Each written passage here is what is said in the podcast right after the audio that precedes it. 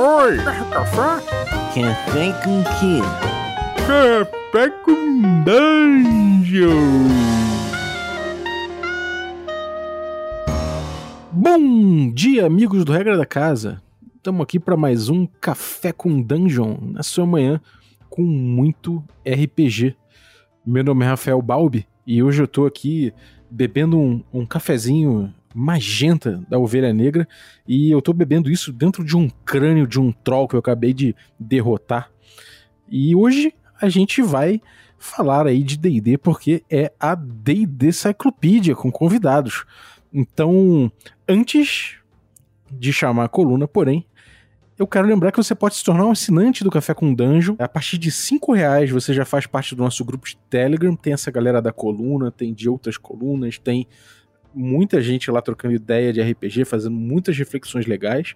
Então, é um grupo de Telegram com mais de 100 pessoas para você fazer parte. Além disso, você é, recebe conteúdo extra e participa de sorteios, como por exemplo, cafés gourmet aqui do nosso parceiro Ovelha Negra. E também, é, já já a gente faz aí um, um, sorteio, outro sorteio, né? A gente já fez alguns, do My Dice Factory, com dados também artesanais. Então é isso aí, picpay.me barra café com dungeon, torne-se um assinante. Sembiano, D&D Cyclopedia, toca aí. Bom dia, Deidesistas! Aqui é o Sembiano e estamos começando mais uma D&D Cyclopedia. E entrando no mês do Halloween. E para falar de mês de Halloween, todo mundo me abandonou com medo e me deixaram aqui com o Gabriel Jansen do canal a Hora do Corvo, o Hour of the Raven. Fala aí, Gabriel, beleza, cara? E aí, Simbiano? Beleza, galera? Tô muito bom estar aqui de novo com vocês pra gente falar um pouquinho mais de Ravenloft e das brumas. É, o pessoal não sabia o assunto, viu que era coisa de Ravenloft, o pessoal caiu fora, cara. Ficaram com medo de tomar aí ponto de sanidade e tal. O Brave, o Balbi, o Joga me deixaram nessa aí. Estão com medo de ficar presos para sempre aqui com a gente. É, e falando em ficar presos para sempre, vamos falar de uma pessoa que ficou presa para sempre, um personagem famoso de D&D talvez, se não o mais, um dos mais, que tem tudo a ver com Halloween, que é, a gente vai fazer aqui um descritivo, quase uma a psique do senhor Strad von Zarovich. É isso aí. Hoje é o arquivo confidencial. É o arquivo confidencial. A gente vai chamar aqui os a sobrinha para dar depoimento. Vai ser, vai, ser, vai ser grave. A gente vai, sabe até a, a cor da cueca do Strade aqui, o Gabriel. Provavelmente é preto.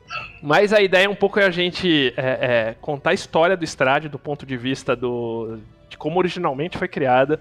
É, para vocês que estão rolando, também acho que é bem legal, porque tem uns pontos de conexões para quem está rolando uma audição de Strade, ajudar um pouco a entender essa história, interpretar o Strade, né? É um personagem mais complexo do que realmente ele, ele parece, por mais que esteja muito bem uh, mostrado aí na Maldição de Strade, e também entender, assim, que essa releitura de, de, de, de do Strade específico para Maldição de Strade, para esse produto da quinta edição, vocês vão ver que tem, uh, digamos assim, tem alguns retcons e, e até alguns uh, tipo, nova origem, assim, de algumas coisas que a, da história dele, né?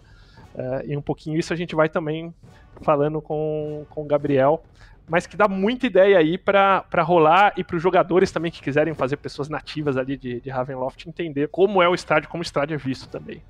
Então, primeira pergunta para você, Gabriel. Quem é o Strade? E antes de você me responder, eu já vou falar assim, para saber um pouquinho mais de Ravenloft, é, quem ainda não viu, episódio 521 e 525 do Café com Dungeon. A gente tem um papo bacana, né? E eu te pergunto, quem é o Strade? Bom, o Strade von Zarovich, ele é o Lorde Sombrio que governa a Baróvia, um reino inspirado aí na, na Moldávia, né, na Transilvânia medieval. Ele é um personagem criado para a aventura Ravenloft, né, de 1986, e que é uma adaptação do, do Drácula, né, do personagem Drácula. E, e o Strade, ele não é o Drácula propriamente dito, mas pega esses principais conceitos do personagem e traduz ele para um universo de, de Dungeons and Dragons. Né? E o, O Strade é, então, uma, um vampiro, um vampiro ancestral, né?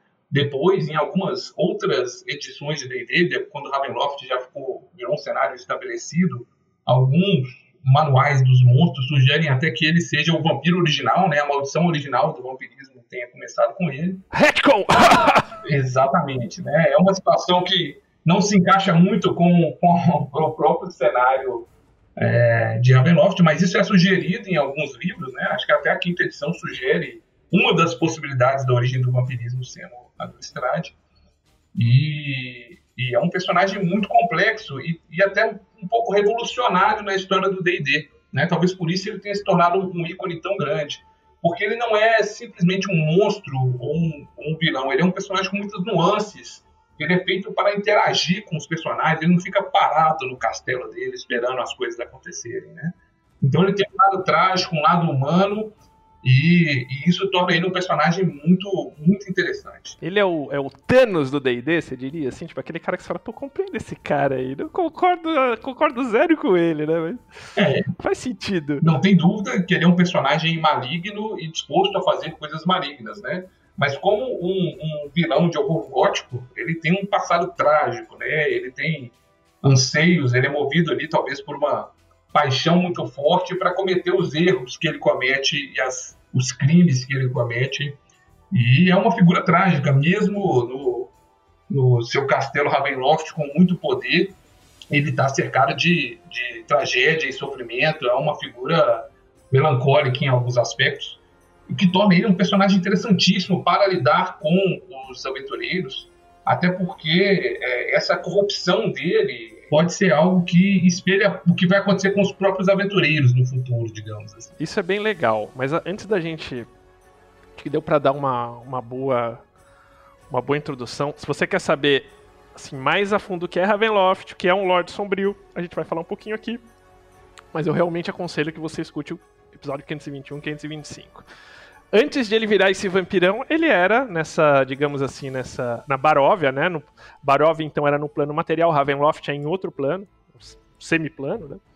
É uma, um, ninguém sabe se é um espelho ou se, se realmente ele suga partes da, da, como se fosse da Terra, do plano material aqui para esse semiplano, um, um espelho maligno ou se de fato é um, o, o local em si. Uh, mas antes de tudo isso acontecer, ele era um príncipe, um barão de uma região. Conta essa história do começo. Como começa a história do nosso querido Strahd? A Baróvia antigamente pertencia a algum plano material que não é identificado né, nos livros. Pode ser em qualquer mundo que os jogadores queiram, ou um mundo desconhecido.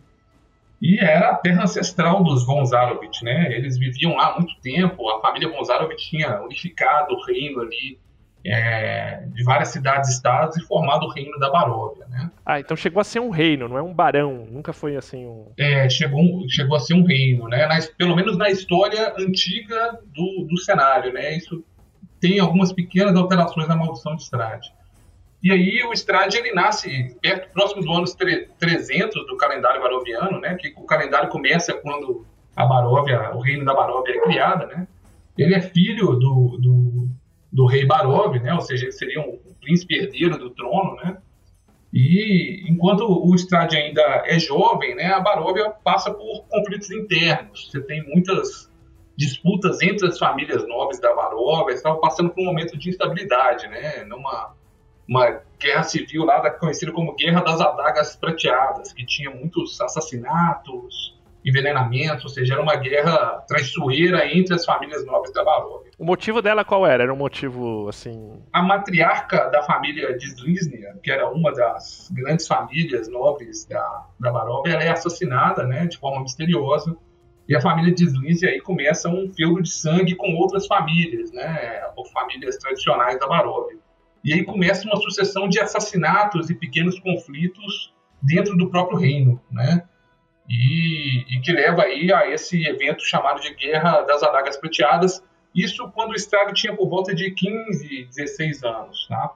É, essa guerra ela se encerra pouco tempo depois, o, o, o pai do Strade, o, o rei Barov, ele consegue pacificar esse conflito, mas a Barov ainda fica repleta de ressentimento ali, as famílias não estão não tão, não tão com a estabilidade muito grande, né? E ficou enfraquecido. E eu imagino que os Dislísnias não gostaram da solução do, do pai do Estrade. Não, não. Os Dislísnias ficam com um ressentimento muito forte, tanto das outras famílias quanto da própria família Zarovich, que interrompe os conflitos, né? Obriga e força o fim dos, dos assassinatos. E a família Dislínzia considera que ainda não vingou a morte de sua matriarca, né? Então fica essa ferida aberta aí no meio da nobreza baroviana. Tá? E aí, com a, com a Barovia enfraquecida, né, é, o Strade, quando ele está fazendo aí 21 anos, ele começa a despontar como um guerreiro, como assume o posto de general das forças barovianas, né, um, é um prodígio das armas aí.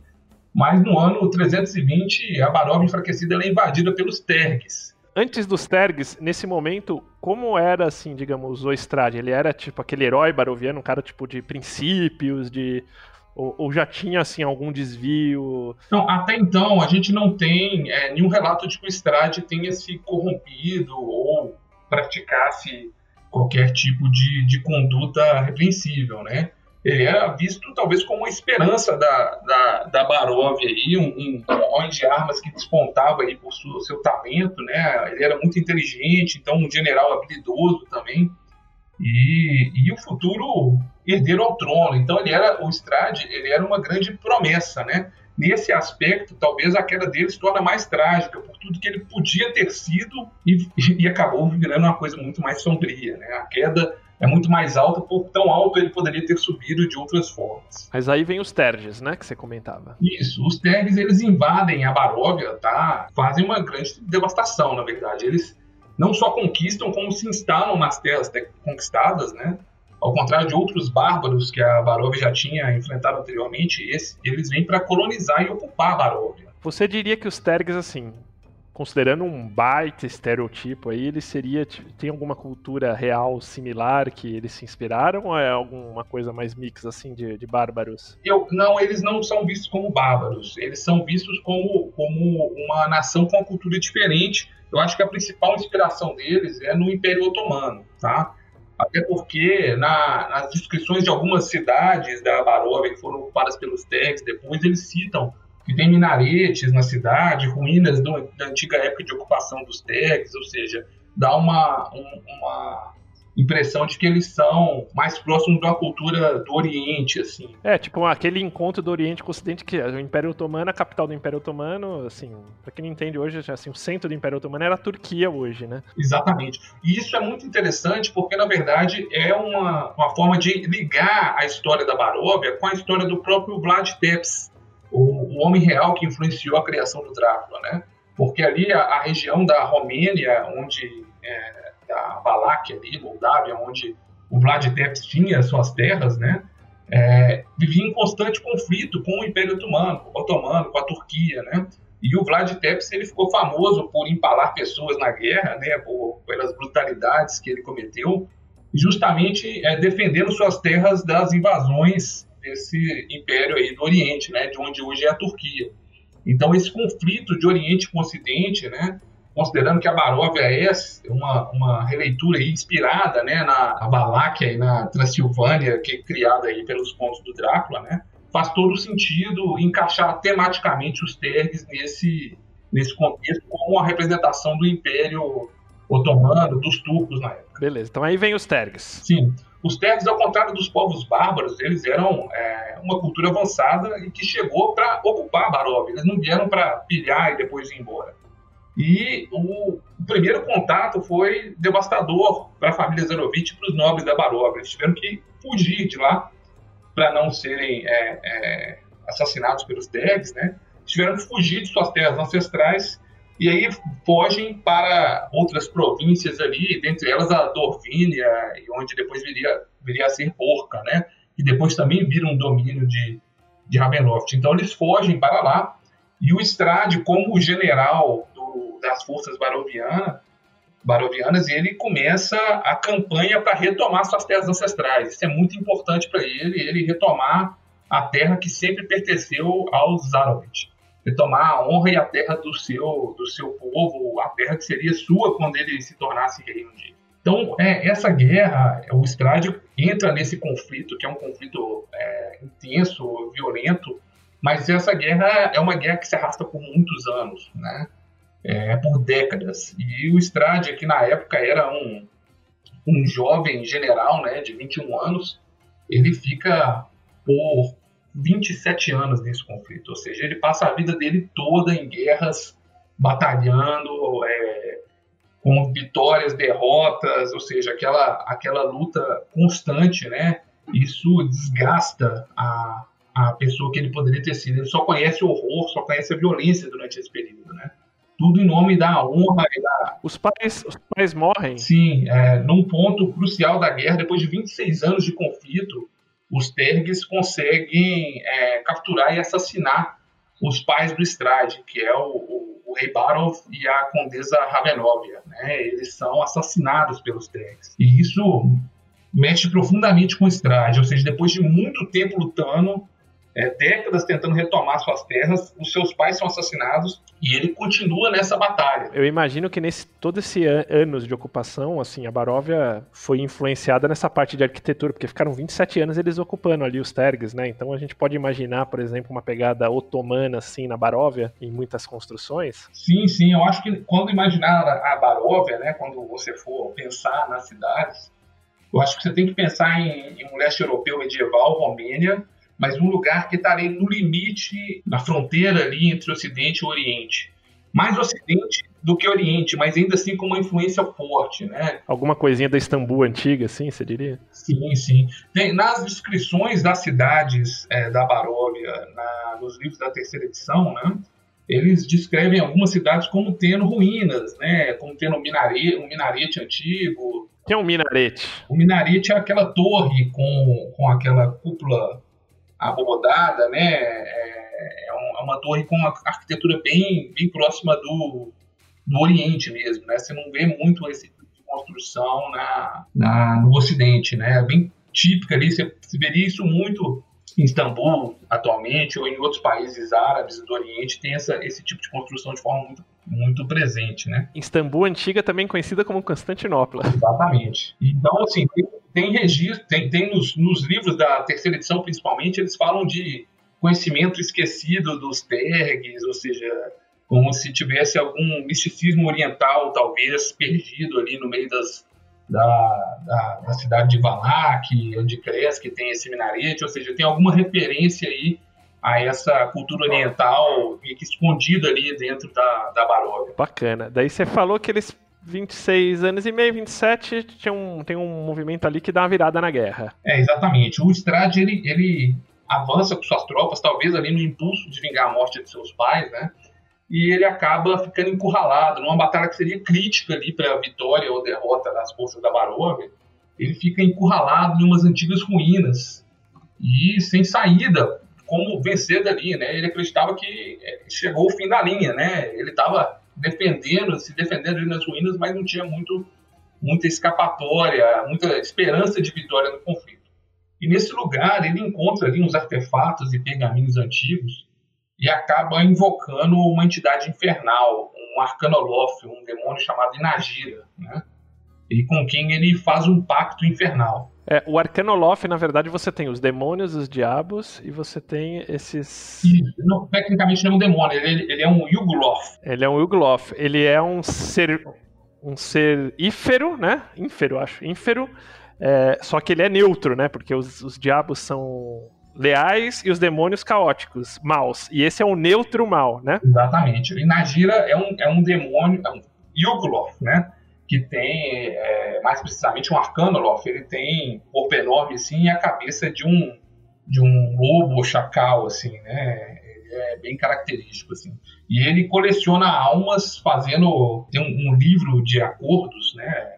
Feito de pele humana lá, onde ele registra os contratos que ele faz pelas almas das pessoas com quem ele faz pactos, né? Então ele é um colecionador de almas, assim. E o Strade, nessa situação impossível, né, temendo uma derrota, é, temendo que todos esses anos que ele gastou na guerra fossem por nada, que ele não conseguisse vingar a morte de seus pais, ele faz um pacto então com Inagira.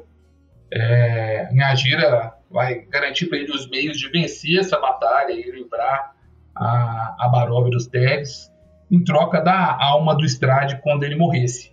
Tá? O Strade aceita essa barganha para conseguir finalmente livrar a Baróvia. E, mas ele, ele é astuto, né? E quando ele vai fazer esse pacto com a Inagira, ele exige uma condição de Inagira, que ela, que ela deixe com ele o seu livro de contratos até o dia que ela viesse cobrar a dívida. Ou seja, ele fica na posse desse livro que tem todos os contratos feitos por Inagira enquanto ele ainda está vivo, né? enquanto ele ainda não teve que pagar sua, sua dívida com o Yuglov.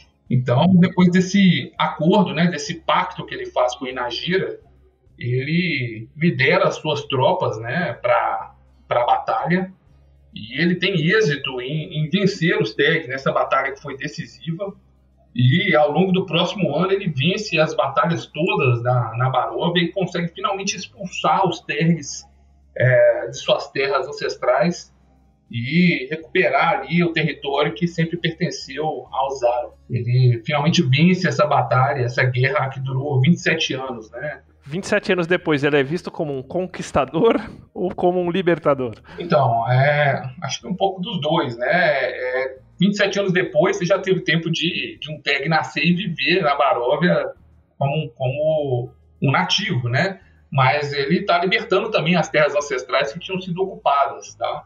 Então, mais como um libertador, ele se torna um, um herói da Baróvia, né? Para muitos ele é visto como, como um grande herói baroviano, e isso é até usado pelo Strade depois como parte da para justificar aí sua, sua vida né? e, e, os constantes governantes chamados contra Strade, ele usa isso como uma desculpa depois. Mas o, o, ele é visto como um herói, ele finalmente recupera suas terras ancestrais, né? E para celebrar sua vitória, né, ele decide construir um castelo magnífico, né, no alto da, das montanhas.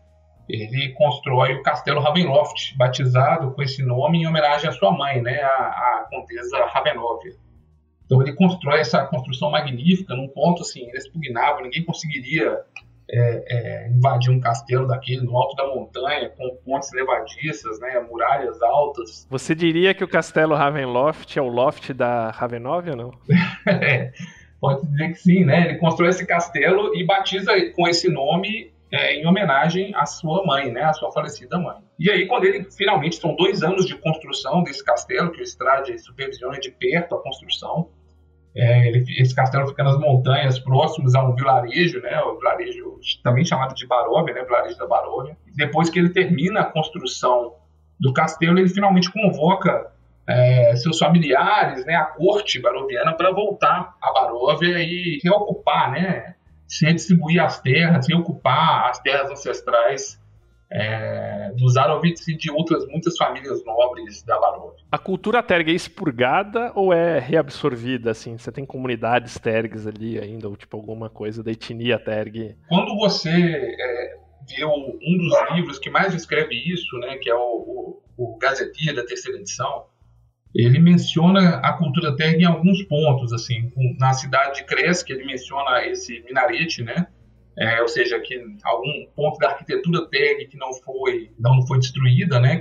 E, e também em Valak, que é talvez é a maior cidade da Baróvia antes dela anexar depois do domínio de Gundarak, eles mencionam que Valak tem um, um, certo grupo de ocultistas, né? Que é a cidade conhecida por ocultistas, gente que procura conhecimento arcano e lá tem alguns alguns subterrâneos, tem alguns lugares ainda com arquitetura dos Terg, com alguns escritos na língua dos Terg, alguns tomos antigos dos Terg são procurados por lá. Ou seja, tem uma influência da cultura ainda, mas no geral a cultura, é, no aspecto principal, assim, a cultura ainda é muito próxima do que seria do leste europeu mesmo, né? Mas as pessoas, assim, os tergs ali, tipo, que não são os guerreiros em si, eles são poupados ou são... Não, acho que a maioria dos tergs é, é, é, expulsa, né? Eles, eles saem, ou são assassinados, ou saem com, quando os tergs perdem essa batalha, né? Diz num dos livros que, até hoje, quando vão falar dos tergs, alguns barovianos amaldiçoam esse povo, né?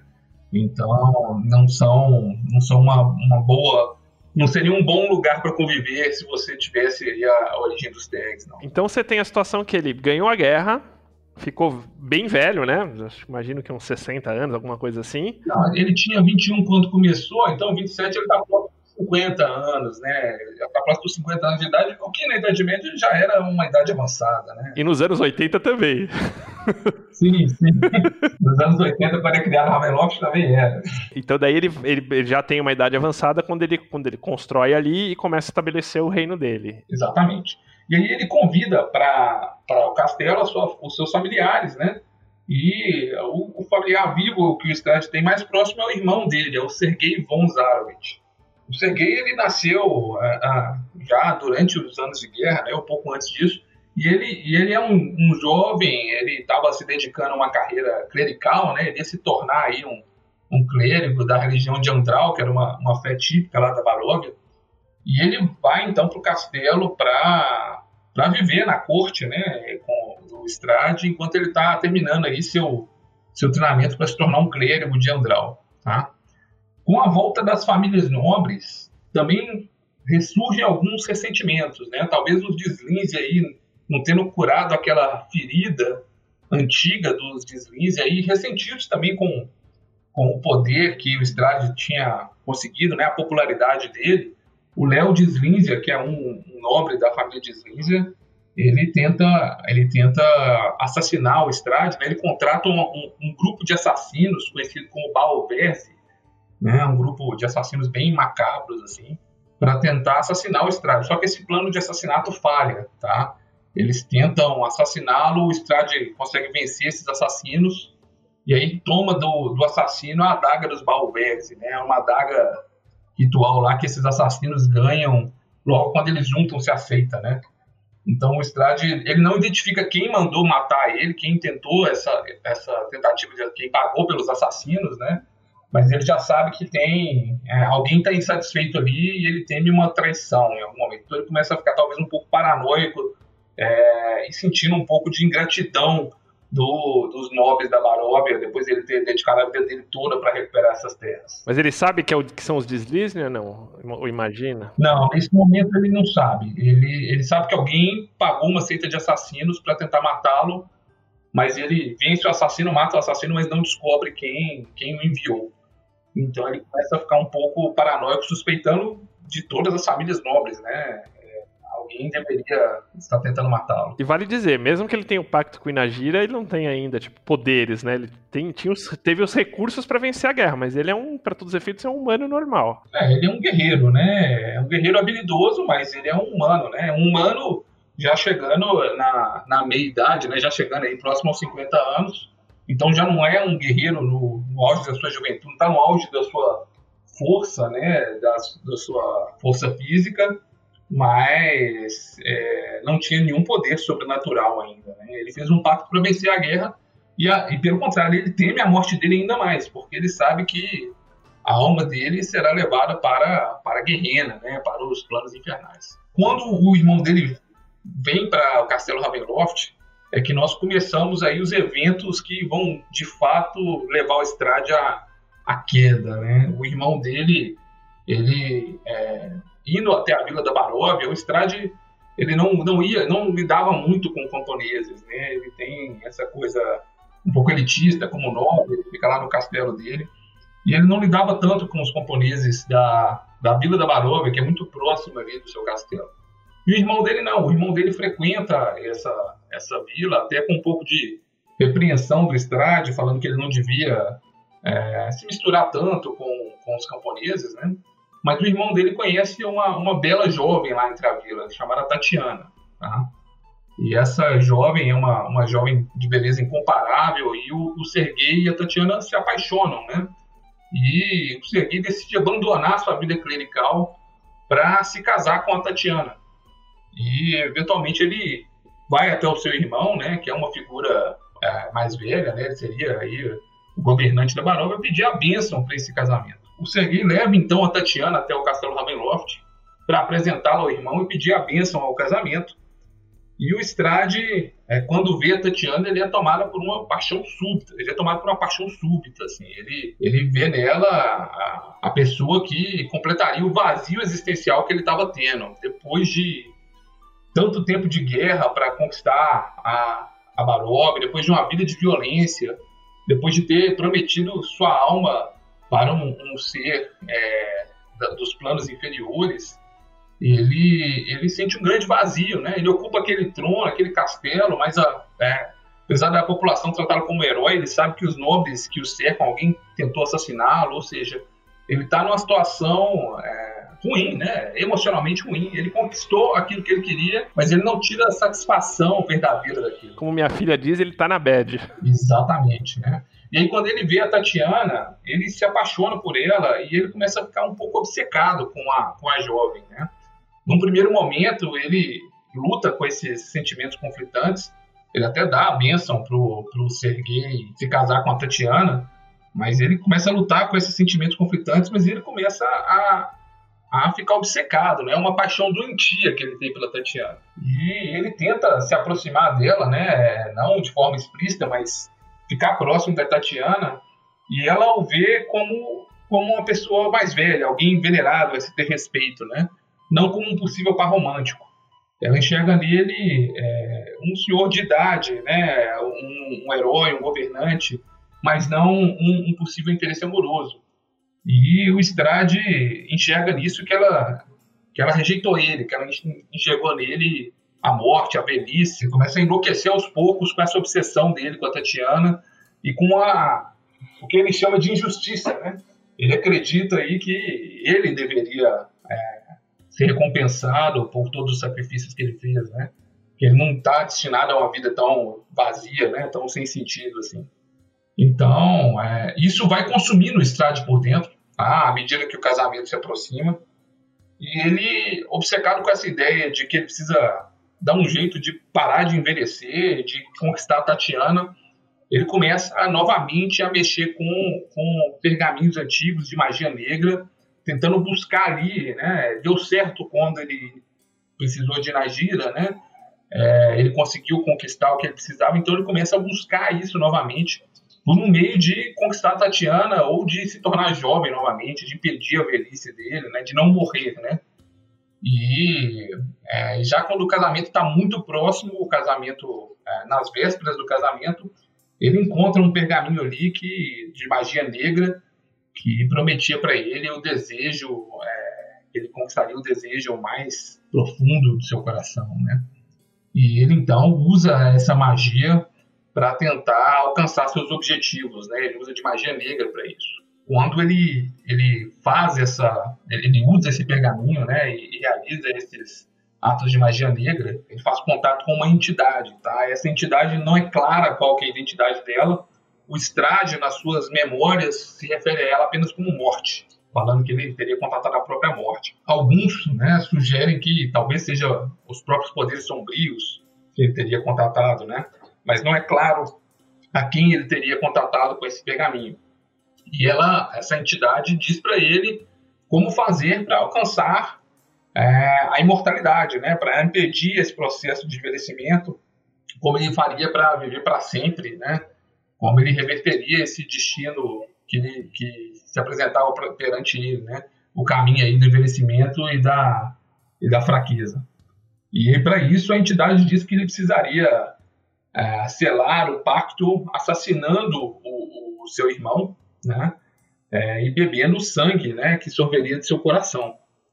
E o Strade assim decide fazer é, no dia do casamento, né? Ele chama o seu irmão até. Vai até o quarto do seu irmão, se prepara ali para o casamento, né? Os convidados todos já estão chegando no castelo. E sem tempo de. Não queria deixar para depois do, do casamento, ele vai lá e oferece como um presente para o irmão a adaga dos assassinos, né? Balverse. O irmão não entende o que, que é aquilo, e o Strade então crava a adaga no coração dele e bebe o sangue que sorve do ferimento.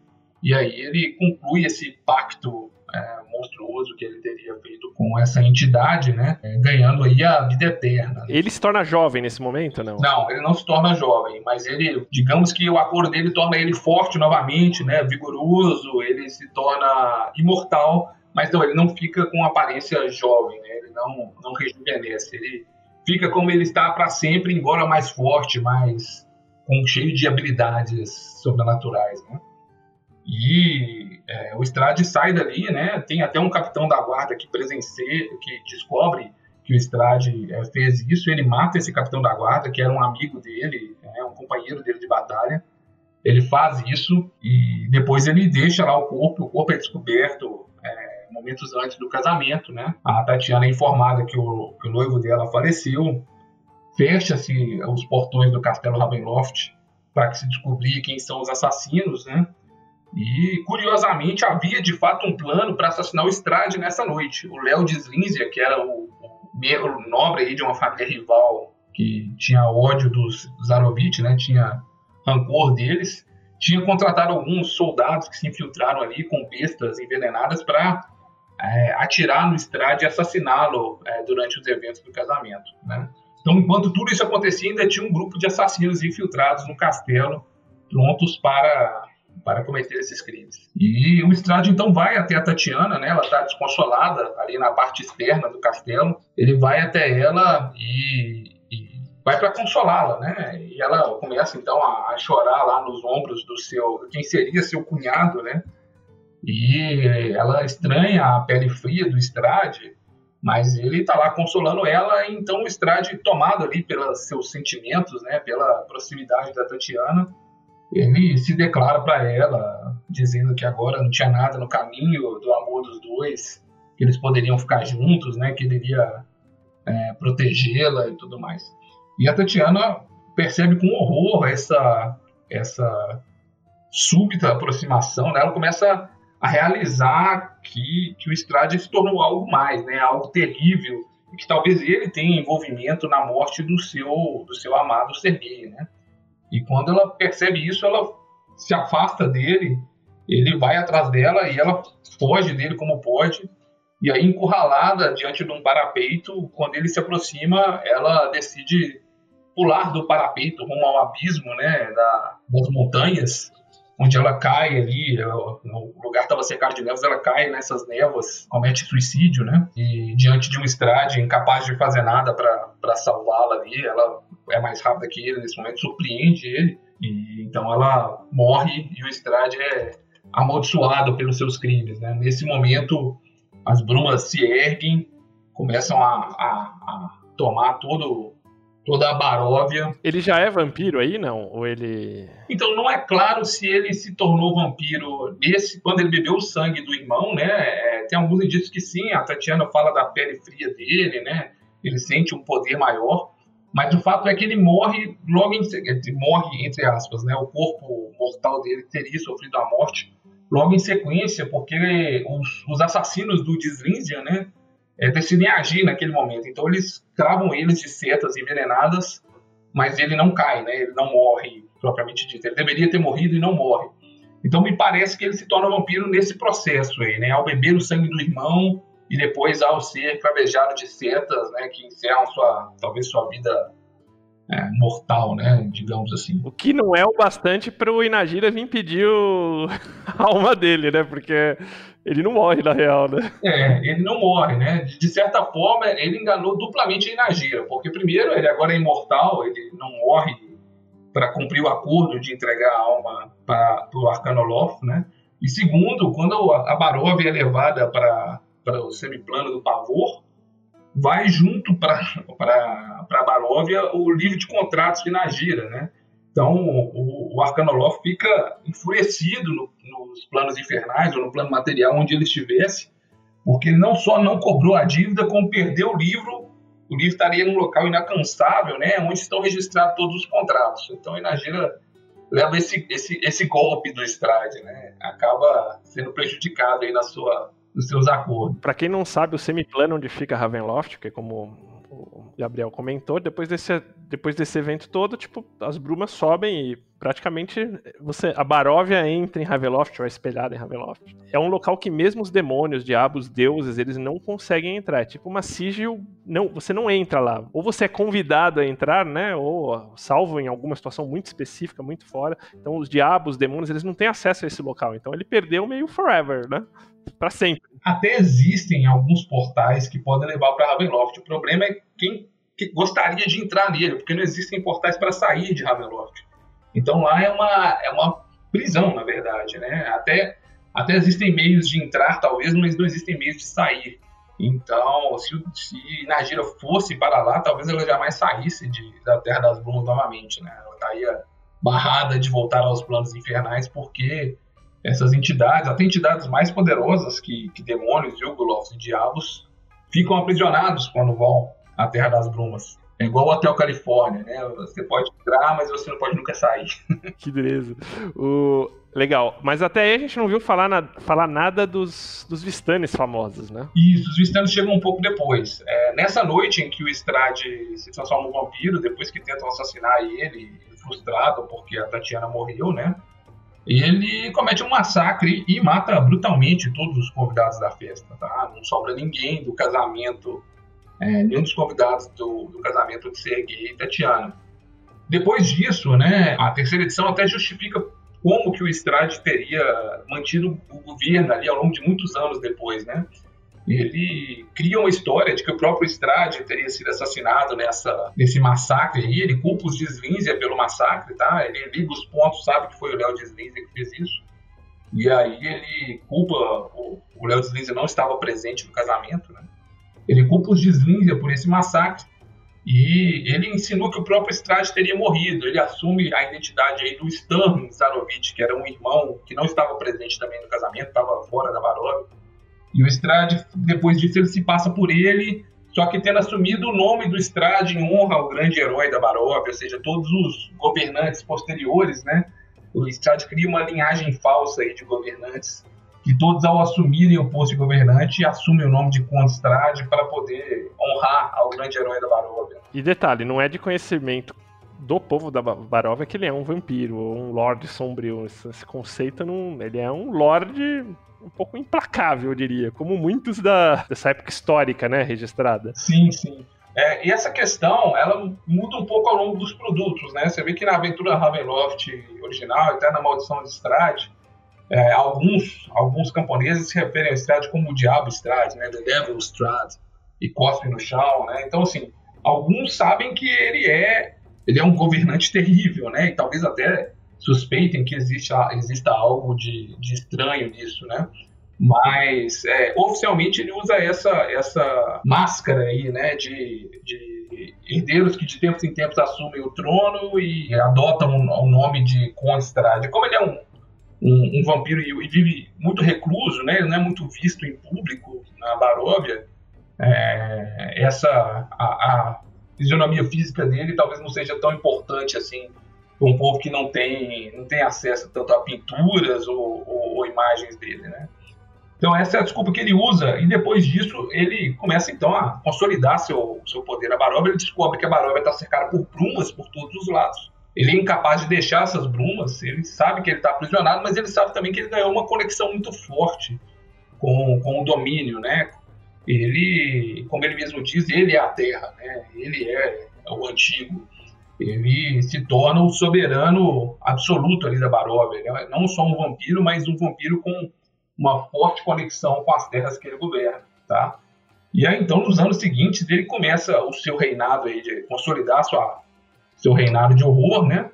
E, e, também começa uma caçada ao Léo Deslínzia, que ele sabia que estava em algum lugar da Baróvia, né? Ao, ao, traidor aí da família Zarovich, né? Nesse momento, a Tatiana já, de certa forma, assombra ele, não só por espírito, por reencarnações, como a gente vê nas... Então, ele é consumido pela culpa, né? Ele, apesar de ser monstruoso, né? Cometer atos monstruosos, o Strade parece de alguma forma carregar arrependimento pela morte do irmão. Ele sabe que o irmão era inocente, apesar de invejar ah, o irmão dele estar com a Tatiana, né? E ele não consegue superar a perda da Tatiana. Ele é obcecado com ela, então ele tem aquela coisa do, do vilão trágico, gótico mesmo, né? Talvez pegando uns, uns filmes mais recentes, recentes não, né? 92 já é bem antigo, né? Mas o Drácula de Bram Stoker do Coppola, você tem uma talvez um paralelo interessante de um Estrade que, que de um Drácula, né, no caso, né, que é atormentado pelo amor antigo que ele tinha para sua antiga esposa, né. E eu acho que é legal dar uma pegada assim desse tormento do Estrade por não ter a Tatiana. E aí 50 anos depois, né, desse primeiro evento, ele encontra a primeira reencarnação de Tatiana, uma, uma mulher na Barov que tinha aí é, é, ela era a Tatiana reencarnada, basicamente, né? Não tinha as memórias da Tatiana, né? Ela tinha uma outra vida, mas o Strade via nela a Tatiana e, e às vezes ela conseguia é, convivendo com ela, eu consegui até ter alguns relâmpagos, uns, lampejos assim da, da, da memória da antiga Tatiana, como se fosse uma reencarnação mesmo. Mas ela morre. Sempre que vem uma, uma nova encarnação da Tatiana, o Strade faz de tudo, ou para tentar conquistá-la, é, é, se mostrando um cavaleiro, ou tentando, às vezes, a força transformá-la em vampiro, e sempre acontece alguma coisa que ela morre. Uma vez ela morre de febre, outra é, suicídio, outra não explica como ela morre, só é mencionado no, no diário dele que infelizmente ela faleceu, né? Sempre ela escapa da, das mãos dele como areia é, é, que ele tenta agarrar assim, ela, ele perde a Tatiana de novo. E ele vive nesse eterno ciclo, né, nessa maldição. Ele é obcecado com essa Tatiana, ele sacrificou tudo por ela, né, se tornou esse monstro por ela, mas ele, ele não consegue tê-la de novo. Essa é a maldição do Estrade é, vivendo na Baróvia. Né?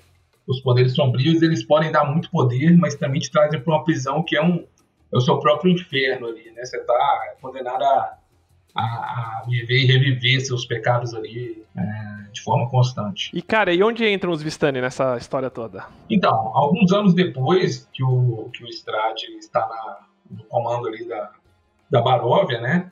É, chegam subitamente na Baróvia como se fossem viajantes das brumas, é, uma caravana de Vistanes, né? Vários Vistanes chegam ali. E o Strade, sabendo que chegaram visitantes de fora, né? Ou seja, visitante vindo das brumas, até então isso nunca tinha acontecido desde que a Baróvia foi para, para a Terra das Brumas. Ele vai lá conversar com esses vistantes e lá ele conversa com a Madame Eva, né, que é a líder, né, a Raoni daquela caravana de vistantes, a, a, a matriarca e líder deles. E a, a, Madame Eva reconhece nele, é uma figura de poder, parece que ela sabe um pouco ali do, de onde eles estão, né, dessa semiplano do pavor, sabe que ele é um lote sombrio, e eles fazem um pacto, né, ela negocia que os Vistani serão, é, terão livre passagem é, pela Baróvia, né? Eles serão protegidos, ninguém deve fazer mal ao Vistani, essa é inclusive uma das diretrizes do Estrade, né? Ninguém pode fazer mal a um Vistani na Baróvia. E em troca, eles atuam como olhos e ouvidos para o Estrade, né? Eles contam para o Estrade o que eles observam, né? A princípio ali dentro da Baróvia e depois, é, quando o semiplano do pavor se expande, né, até um pouco além dela, né, podem agir como espiões para ele. Acho que a gente deu uma boa, uma boa conexão com o Strade aí. É, para quem pegou, acabou de lançar a Maldição de Strade em português pela Galápagos, inclusive quem quiser pegar a Maldição de Strade, www.mercadorpg.com.br, tem lá, bota lá o código maiúsculo, né? DND C5, que você vai ter um descontinho lá do nosso amigo Davi. Cola lá no mercado e pega a Maldição de Estrade. Como eu estava falando, você, tem essa situação do livro da Maldição de Estrade. Uh, que, que ele traz de diferença, de origem, dessa origem mais clássica que a gente comentou? Assim, é, quem vai pegar o livro, o que, que não vai reconhecer dessa história? Então, o que, que não tem no livro da, da Maldição do Estrade? Não é que não tem, eles reformulam um pouco a história do Estrade ela é um pouco simplificada, né? Primeiro, primeiro ponto, talvez, é que a, a ela não é retratada ali como a terra ancestral dos Zarovits, né? Fala-se que o Strade conquistou essas terras de inimigos, né? Ou seja, ele seria um conquistador e não talvez um libertador. Eu acho que isso faz alguma diferença de como ele é visto, né?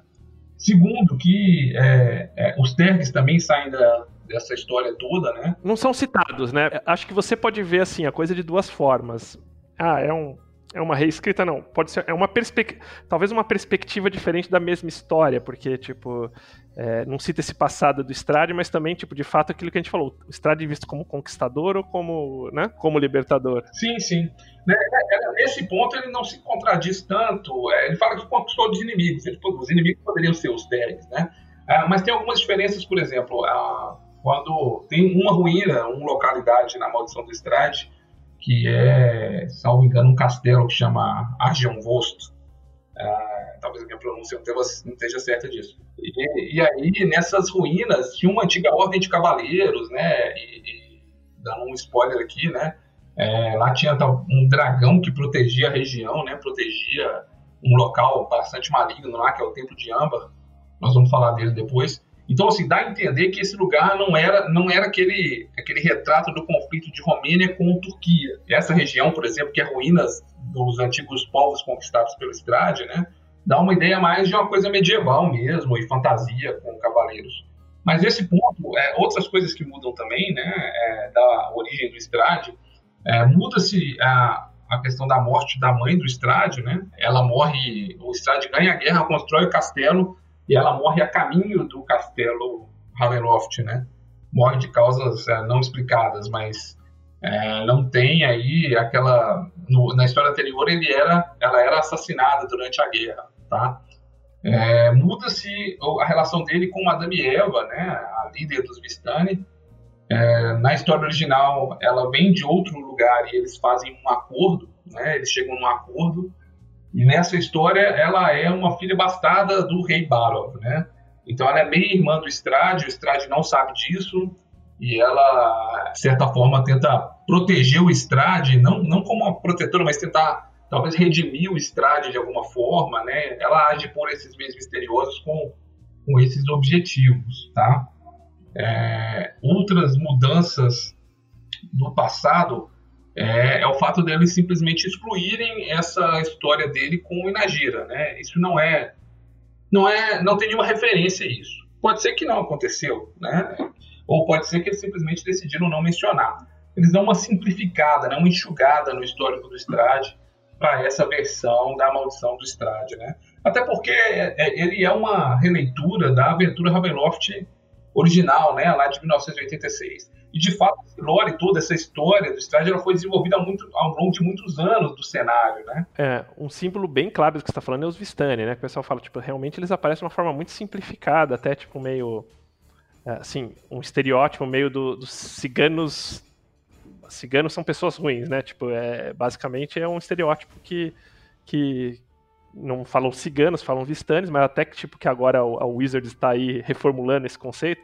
Mas na verdade, se você pega o histórico dos vistanes, você vai ver que é, isso foi um pouco assim colocado na primeira aventura, talvez dessa forma mais simplificada também, que é a releitura da, da, da Maldição de Estrade, da primeira aventura, não do cenário de Ravenloft como um todo, mas é muito mais da primeira aventura.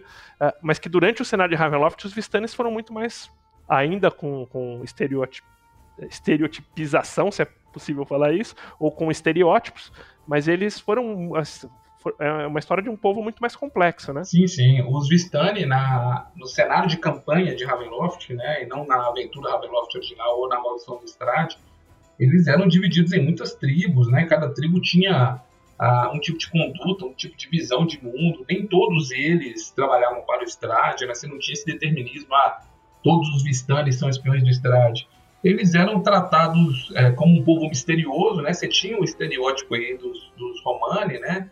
Que são, é, alguns chamam de ciganos, né? É, até um, um, nome que também é considerado pejorativo. Mas o povo romano ele era retratado é, com alguns estereótipos, mas os Vistani em si, eles tinham uma cultura muito mais rica, eles eram muito mais diversificados no cenário de campanha antigo.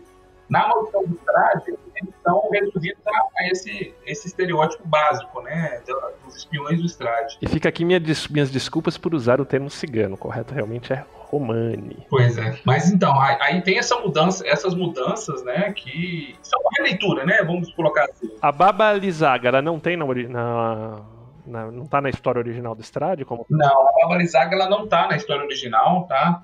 E essa, essa é uma adição do, da Maldição de Estrade que eu achei muito interessante, tá?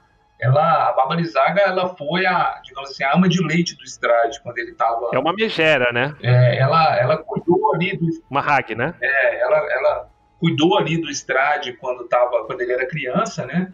E ela começou a ficar obcecada também, achando que o Estrade era seu próprio filho, né? É, e ela lidava aí com, com bruxaria, né? Com alguns com alguns feitiços, magias é, é, negra aí. E, e, quando a Ravenóvia, a mãe verdadeira do Estrade, descobriu essa obsessão dela, ela expulsou a Baba Lizaga da corte, né? E a Baba Lizaga, é, no, na Maldição do Estrade, ela já é uma bruxa, né? Aquela, aquela bruxa clássica mesmo, né? Com, com um aspecto horrendo, assim. Que aqui ó, no inglês usa o termo hag e, e o termo original é megera que eles estão utilizando. É, sim. É, agora a tradução tá assim, né? Megera. E, e, ela é muito inspirada na figura da Baba Yaga, né? Aquela, aquela bruxa do folclore russo, né? Que, que tem a, a, essa, acho que vive numa cabana com, com patas de galinha, uma coisa bem, bem louca, assim. É, a cabana com. A gente até, a gente até falou dela no, no episódio da Tasha. É, né? Da Tasha, né? Ela é a mãe que criou a Tasha, digamos. Pois é.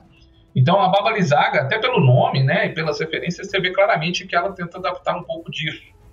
E eu acho uma edição interessante, tá? Ela, ela até nem contradiz o lore antigo. Você poderia ter uma Baba Lizaga que não foi mencionada porque ela não estaria na história principal mesmo, né? Uma ama de leite que foi expulsa, mas ela é uma, uma edição bem interessante da Maldição do Strade, eu acho. Eu acho que a, digamos assim, a, a, a diferença mais polêmica e, e, muito uma insinuação, que eu não diria nem uma certeza, mas uma insinuação bem forte, é que eles tiram um pouco esse aspecto, ou tiram não, não dão a entender que assim que assim um pouco a origem dos poderes sombrios, né?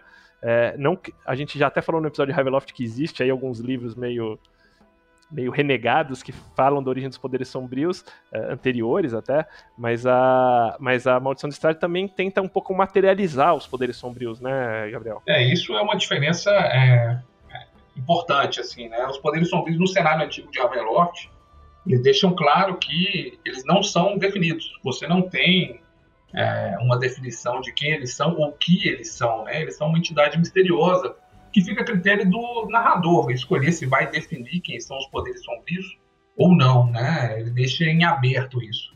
Já na aventura of Strahd, embora ela não bata o martelo com precisão, ela insinua que os poderes sombrios são vestígios aí de entidades malignas ancestrais, né?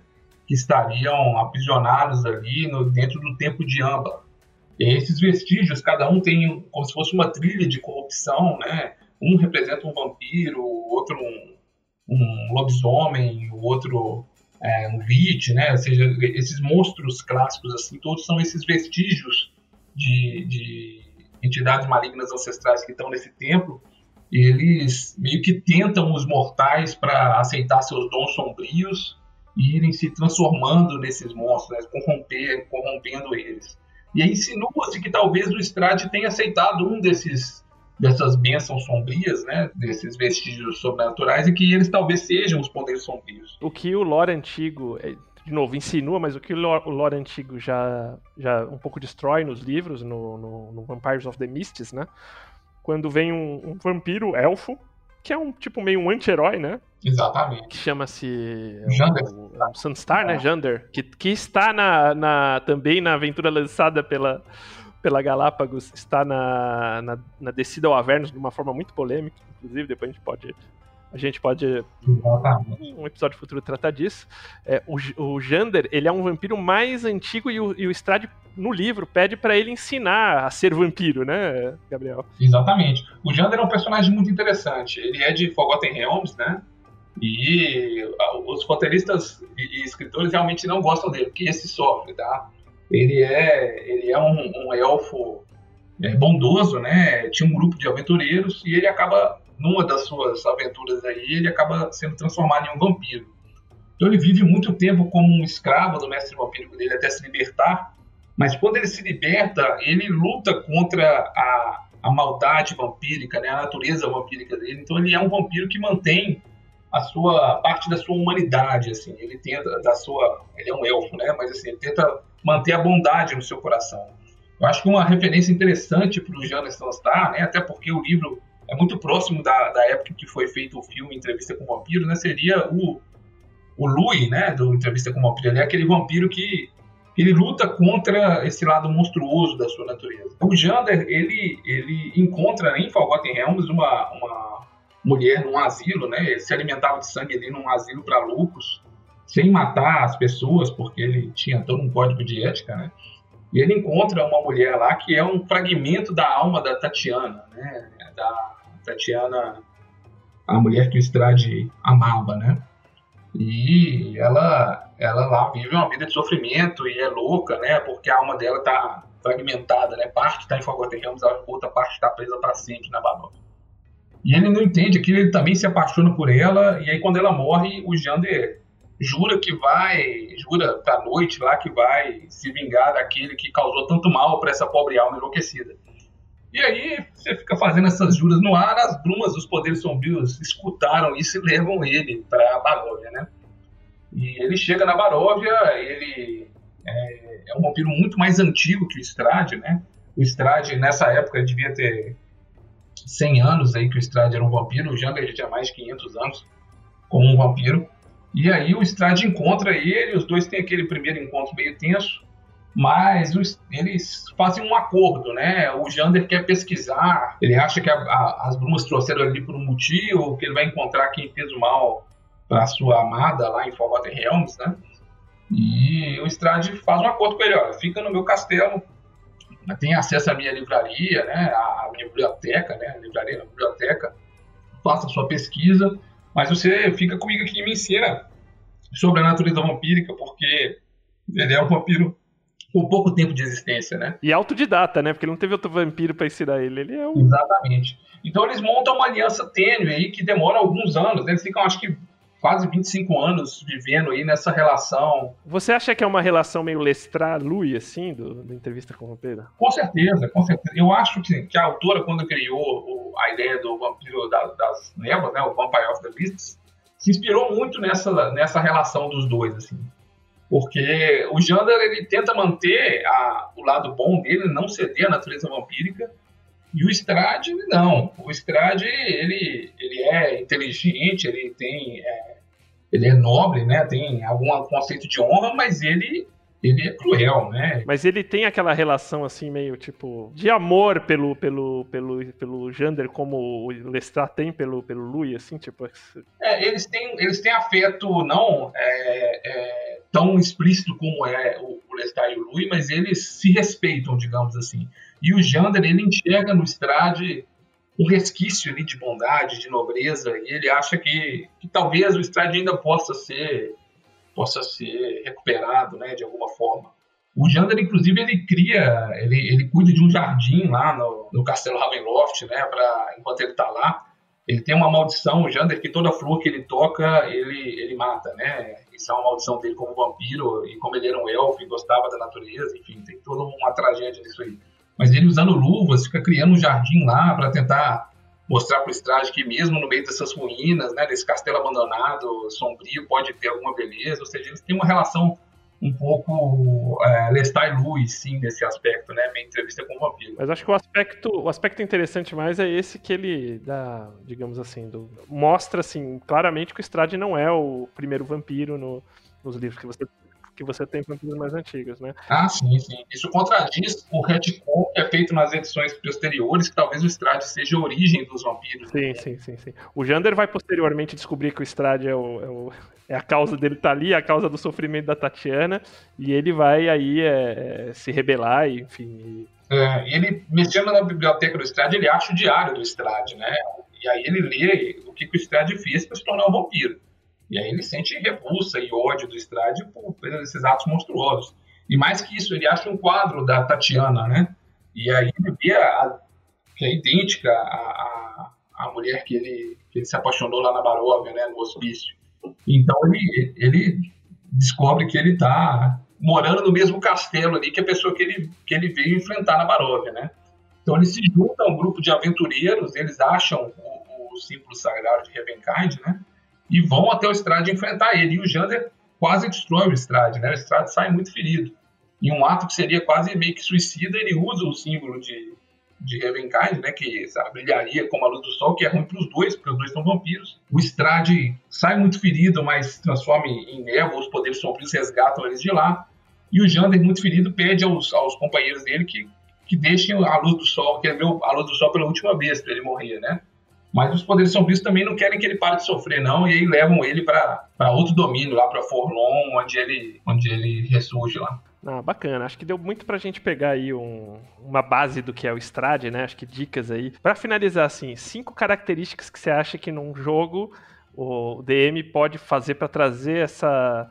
De, assim, de como interpretar o Strade. Cinco maneirismos que você faria, assim. O Strade, ele é um nobre, né? Ele foi educado para ser o governante da Baróvia e também um general. Então, eu acho que o Strade ele não é alguém que, que faz piadas, faz gracejos, né? E ele é muito é, polido, né? Ele é polido, ele, ele tem um senso de, de honra da nobreza dele, assim, sabe? Então, interpretar alguém altivo com um senso de nobreza, né? Mas sério, né, é, sóbrio em suas, em suas falas, em suas atitudes.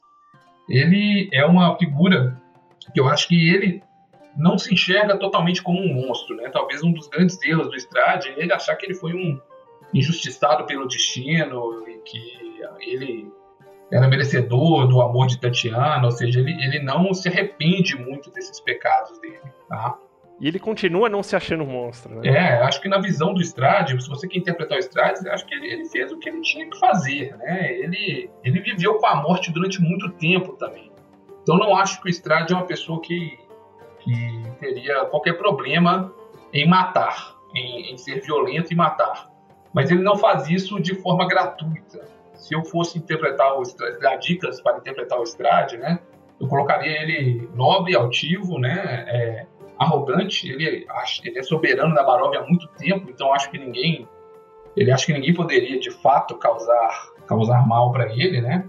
Muito sóbrio em suas falas, em seu e polido, né, no seu comportamento, mas quando necessário ele não tem qualquer é, qualquer piedade em ser cruel ou em matar, tá?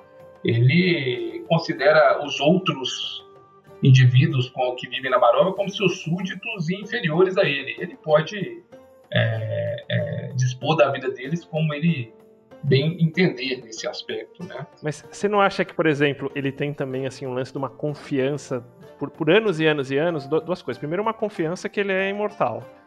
Ou seja, e com essa confiança, e pelo tédio de viver anos, anos e anos, com essa questão dos aventureiros, tudo, como ele sabe que os aventureiros não vão matar, ele não vão matar ele, ele, ele aproveita para se divertir, para assim, tipo, jogar, fazer esses joguetes assim, né, provocar, tipo, fazer, ver os caras é, sofrerem e, e, e assim, dar uma esperança de, de, confronto com ele, mas que ele, ele vai destruindo essas ilusões aí aos tempos. Ele brinca bastante, assim, brincar que eu quero dizer assim, provoca, né? Usa os aventureiros de brinquedo. Não tem um pouco disso também, manipulação e tal? Tem, tem. O Strade, ele é muito inteligente, né? É, é, ele é muito astuto e muito cruel. Então, até o fato dele se ver como, como um herói, alguém que foi injustiçado, ele se vê como um anti-herói, né? Eu acho que é, duas coisas fazem ele se interessar muito pelos aventureiros e até não querer matá-los de cara, né? Primeiro, ele acha que eles não são uma ameaça. Ele tem excesso de confiança, né? De que esses caras nunca vão conseguir chegar em mim, né? Ele é soberano da Baróvia, vive num castelo cercado por brumas, que só os Vistani têm as poções para passar. É cheio de poderes, né? Que, que impedem dele ser facilmente derrotado. Então, o excesso de confiança faz ele lidar com os heróis sem medo, né? Pelo menos no princípio, né? É, segundo, o Strade governa um domínio medieval fechado por brumas. Então, qualquer fato novo, qualquer pessoa, um grupo novo de aventureiros chega lá, é algo que desperta o interesse dele. Isso quebra ali a, a paradeza da, da rotina dele como governante da Baróvia, né? Terceiro, ele gosta de desafios. Ele viveu como um, um, guerreiro, como um general, né? Depois ele até se torna um estudioso de magia arcana mas ele, ele vai gostar de, de fazer esses jogos de, de manipulação, de mostrar uh, aos, aos aventureiros, fazer uma disputa mesmo com eles, né, é, sobre, sobre quem prevalece naquele lugar. Sabendo, na cabeça dele, ele sabe que ele vai prevalecer, mas isso não tira o prazer dele de fazer esses jogos cruéis. E eu acho que o mais importante, o Strade, ele quer vencer não só em batalha com os aventureiros, mas se os aventureiros se mostrarem capazes de, de se corromper ou de cair né, para um lado sombrio, o Strade prova seu ponto de que, na verdade, ele não é o vilão da história. Né?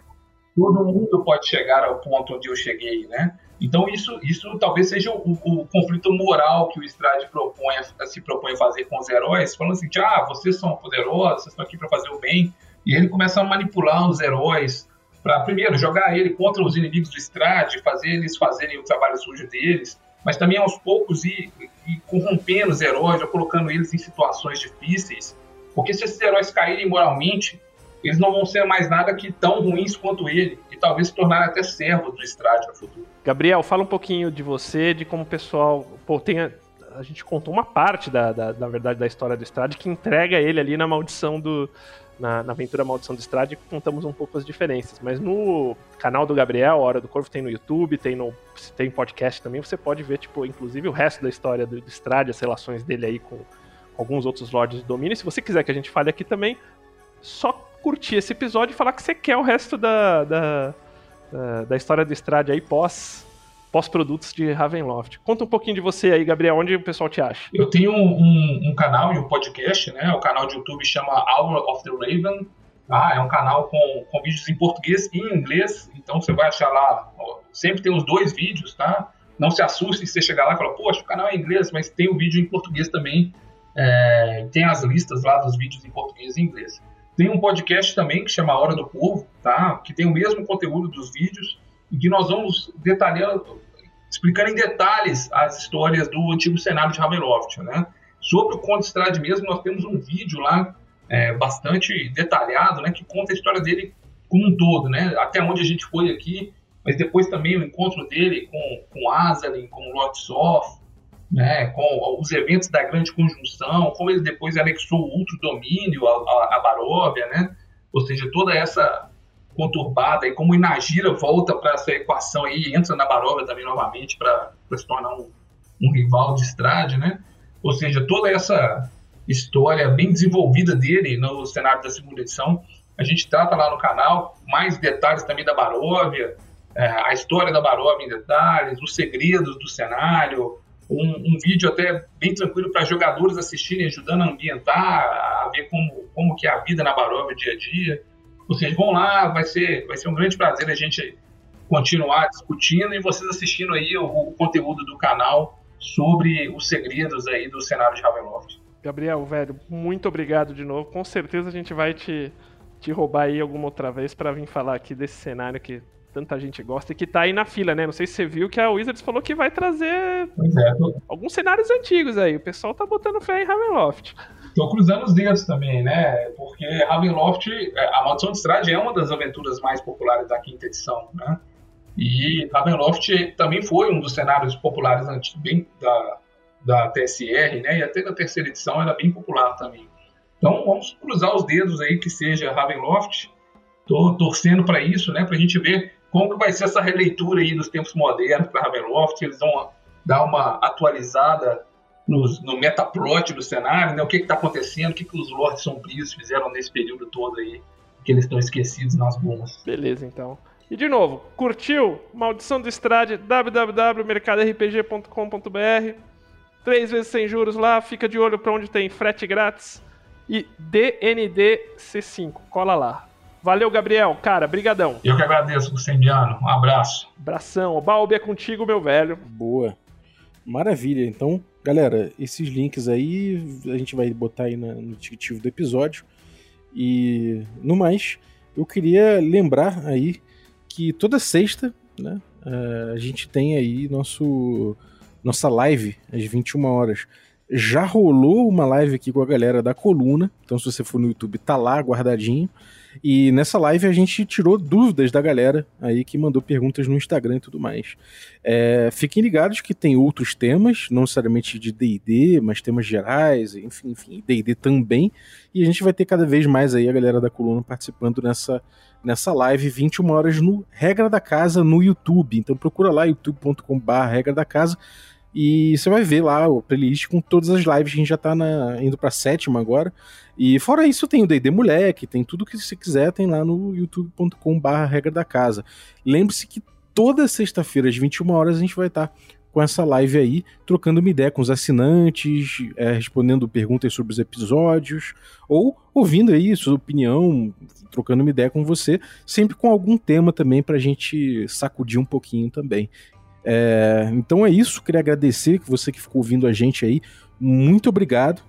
E lembrar que você pode se tornar um assinante a partir de cinco reais em picpay.me barra café com dungeon e ajudar a gente aí a bater a próxima meta, né? Então entra lá e torna-se um assinante ajude a gente nisso aí. E eu queria agradecer também nosso assinante Café Expresso, Café com Creme e Café Gourmet por tornarem possível essa aventura. Então é isso aí. Valeu, um abraço e até a próxima.